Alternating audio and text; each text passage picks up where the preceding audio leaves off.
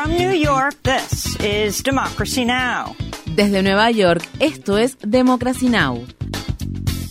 Democracy Now! es un noticiero internacional de radio y televisión que se transmite desde Estados Unidos a través de Internet en democracynow.org. Welcome to Democracy Now!, democracynow.org.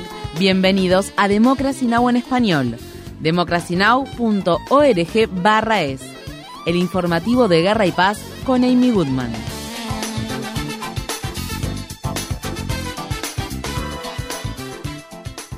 Las 15 semanas de ataques israelíes contra la franja de Gaza se han cobrado la vida de más de 25.000 personas, de las cuales al menos 190 han perdido la vida en las últimas 24 horas. Según se informa, Israel está destruyendo barrios enteros de la sitiada ciudad de Han Yunis, donde ha lanzado ataques contra hospitales, ambulancias y escuelas. Algunas familias palestinas de Han Yunis están enterrando a sus seres queridos dentro del complejo hospitalario Nasser. Actualmente se están enterrando cadáveres aquí en el complejo Nasser. Es muy difícil salir del complejo e ir a algún cementerio para enterrarlos porque estamos rodeados y cualquiera que salga del complejo es objeto de ataques. Anoche vivimos una noche espantosa. Los bombardeos no cesaron ni un minuto. Los edificios temblaban con nosotros dentro. Las metrallas caían sobre nosotros. En más noticias sobre la franja de Gaza, el periódico The Wall Street Journal informa que Estados Unidos, Qatar y Egipto están presionando tanto a Israel como a la organización Hamas para que participen en lo que el periódico describe como un proceso diplomático gradual que implica la liberación de rehenes en Gaza y la eventual retirada de las Fuerzas Armadas israelíes. Tras la publicación del informe, el primer ministro israelí Benjamin Netanyahu dijo que no acepta la propuesta debido a que exige que se ponga fin a la guerra. Asimismo, Netanyahu también reiteró durante el fin de semana su oposición a la formación de un Estado palestino independiente a pesar de la presión de Estados Unidos para que respalde una solución de dos estados. El primer ministro israelí Benjamin Netanyahu enfrenta una creciente presión a nivel nacional para que logre la liberación de los 130 rehenes que siguen retenidos en la franja de Gaza. En la mañana de este lunes, familiares de los rehenes interrumpieron una reunión de un comité del Parlamento israelí para exigir a los legisladores que tomen más medidas para liberar a sus seres queridos. Asimismo, los manifestantes también bloquearon las entradas al edificio del Parlamento. El sábado, familiares y amigos de rehenes israelíes realizaron una manifestación en Tel Aviv. Estas fueron las palabras expresadas por Maccabit Mayea, cuyos sobrinos Siv y Gali Berman aún siguen retenidos en Gaza. Stop the war. Stop the war. Detengan la guerra, detengan la guerra, sáquenlos, sálvenlos, porque después de pasado un tiempo, no hay victoria sin ellos, no hay ninguna victoria nada.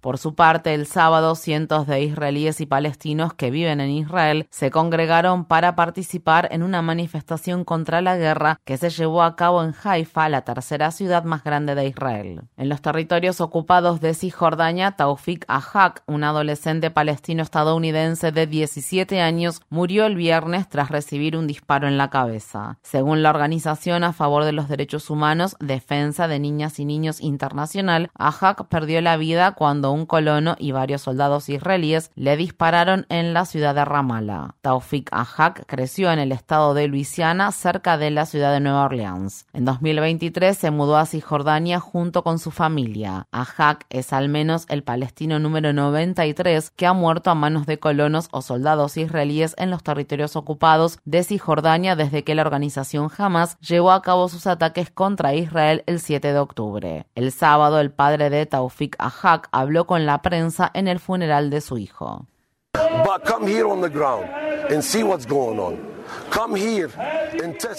Vengan aquí y vean lo que está pasando. Vengan aquí y vean con sus propios ojos qué tipo de vida estamos viviendo aquí, a qué presión nos someten, qué pasa con las mujeres, las niñas y los niños, y cuántos padres y madres tienen que despedirse de sus hijos e hijas. ¿Cuántos más? Pero esto se terminará, si Dios quiere, algún día. Durante el fin de semana, Israel lanzó ataques aéreos contra el Líbano y Siria, donde un bombardeo israelí contra un edificio de la ciudad de Damasco se cobró la vida de cinco asesores de los cuerpos de la Guardia Revolucionaria Islámica de Irán. En otro ataque, un dron israelí destruyó un vehículo cerca de la frontera entre el Líbano e Israel. Según se informa, cuatro personas murieron en el ataque, incluido un miembro del grupo Hezbollah. Horas después de que Israel bombardeara Damasco, militantes respaldados por Irán dispararon misiles contra una base aérea que alberga a las Fuerzas Armadas estadounidenses en Irak. El Comando Central de Estados Unidos informa que varios miembros del personal estadounidense están siendo evaluados por lesiones cerebrales traumáticas. El viernes, Estados Unidos bombardeó objetivos UTIES en Yemen por sexta vez en los últimos 10 días. Esto se produce al tiempo que combatientes UTIES continúan atacando barcos comerciales en el Mar Rojo y el Golfo de Adén como parte de una campaña para que Israel detenga sus ataques contra la franja de Gaza. El gobernador del estado de Florida, Ron DeSantis, suspendió su campaña para la nominación presidencial republicana menos de una semana después de haber perdido ante Donald Trump por una diferencia de 30 puntos porcentuales en las elecciones primarias que se celebraron en el estado de Iowa. En un video publicado el domingo, DeSantis dijo que ofrece su respaldo a Trump. Trump tiene mi respaldo porque no podemos volver a la vieja guardia republicana de antaño, una forma reinventada del corporativismo recalentado que Nikki Haley representa. Con DeSantis fuera de la contienda, las primarias republicanas se han convertido esencialmente en una competencia entre Trump y la exgobernadora del estado de Carolina del Sur, Nikki Haley, quien además se desempeñó como embajadora de Estados Unidos ante la ONU durante el gobierno de Trump. Durante el fin de semana, Haley hizo campaña en Nuevo Hampshire en vísperas de las elecciones primarias que tendrán lugar en ese estado el martes. Allí Haley cuestionó la salud mental de Trump después de que éste la confundiera con la expresidenta de la Cámara de Representantes de Estados Unidos, Nancy Pelosi. Joe Biden ha publicado un anuncio en Internet en el que cuestiona las capacidades mentales de Trump, para lo cual muestra los comentarios de Haley. Anoche Trump realizó un acto de campaña. Ya saben, Nikki Haley, Nikki Haley, Nikki Haley. Nikki Haley. Y él sigue y sigue mencionándome varias veces en relación a por qué no manejé mejor lo ocurrido el 6 de enero de 2021 en el Capitolio. Nikki Haley Nikki Haley estaba a cargo de la seguridad. Le ofrecimos 10.000 personas. Ellos no quieren hablar de eso.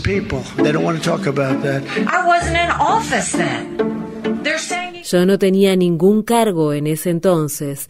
Ellos dicen que se confundió. Trump se confundió y dijo que en ese momento se habían postulado contra Obama nunca se postuló contra Obama.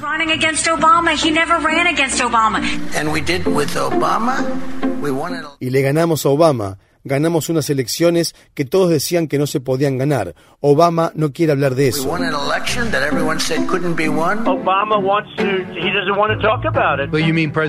Bueno, se refiere al presidente Biden. Uh, no pongamos a nuestro país en riesgo de esta manera. Soy Joe Biden y estoy de acuerdo con este mensaje. En noticias sobre la guerra en Ucrania, al menos 27 personas murieron en la ciudad ocupada por Rusia de Donetsk cuando un concurrido mercado fue alcanzado por varios proyectiles de artillería. Las autoridades locales culparon a Ucrania por el ataque, pero dicho país ha negado su autoría. El viernes, un dron ucraniano atacó un depósito de almacenamiento de petróleo del oeste de Rusia, lo que provocó un gran incendio. La instalación rusa contenía alrededor de 6.000 metros cúbicos de petróleo. En Alemania, cientos de miles de personas salieron durante el fin de semana a las calles de todo el país para manifestarse contra el ascenso de la extrema derecha. Las manifestaciones se produjeron días después de que un medio de comunicación alemán informó que miembros del partido de extrema derecha Alternativa para Alemania habían participado recientemente en una reunión donde se discutió un plan para llevar a cabo la deportación masiva de inmigrantes y ciudadanos no asimilados. Los manifestantes alemanes condenaron el creciente creciente ascenso de la extrema derecha. Para mí es especialmente importante porque tengo la sensación de que vuelve a pasar lo mismo que pasó con los nazis en aquel entonces. Todo el giro hacia la derecha se está normalizando. La gente prefiere trabajar con la derecha que con la izquierda. Y es importante dar el ejemplo. Hay personas de izquierda. Estamos aquí, somos muchos y estamos en contra de esto. Es gibt die Linken, wir sind da, wir sind viele und wir sind dagegen. El primer ministro indio Narendra Modi inauguró el controvertido Templo Ram, un enorme templo hindú que fue construido sobre las ruinas de una histórica mezquita de la ciudad norteña de Ayodhya. En el terreno anteriormente se encontraba la centenaria mezquita de Babri, que fue demolida en 1992 por una multitud hindú, lo que desencadenó los disturbios religiosos más mortíferos desde la independencia de la India. La ola de violencia se cobró la vida de más de 2.000 personas, la mayoría de las cuales eran musulmanes. La inauguración del nuevo templo se considera un inicio no oficial de la campaña de reelección de Modi, quien buscaría un tercer mandato y un triunfo para su agenda nacionalista hindú. En Nueva York, una bebé migrante de tres meses que se alojaba junto con su familia en un albergue para migrantes del distrito de Queens ha muerto a causa de un paro cardíaco. Esto se produce en medio de la actual crisis de vivienda que enfrentan los inmigrantes, muchos de los cuales ahora deben conseguir un lugar seguro donde vivir después de que el alcalde Eric Adams impusiera un límite de 60 días para la estadía de las familias en los albergues de la ciudad. En el caso de hombres solteros, el límite es de solo 30 días. En el distrito de Brooklyn, alrededor de 2.000 inmigrantes que se encuentran alojados en las instalaciones provisionales de Floyd Bennett Field, muchos de los cuales son niños y niñas, han estado enfrentando temperaturas bajo cero durante días. Democracy Now! estuvo este fin de semana en Floyd Bennett Field, donde habló con Fabiola Mendieta Coapio, una residente de Brooklyn y activista en defensa de la justicia de los inmigrantes, que ha estado ayudando a que se satisfagan las necesidades básicas de los inmigrantes y a que estos tengan recursos esenciales disponibles.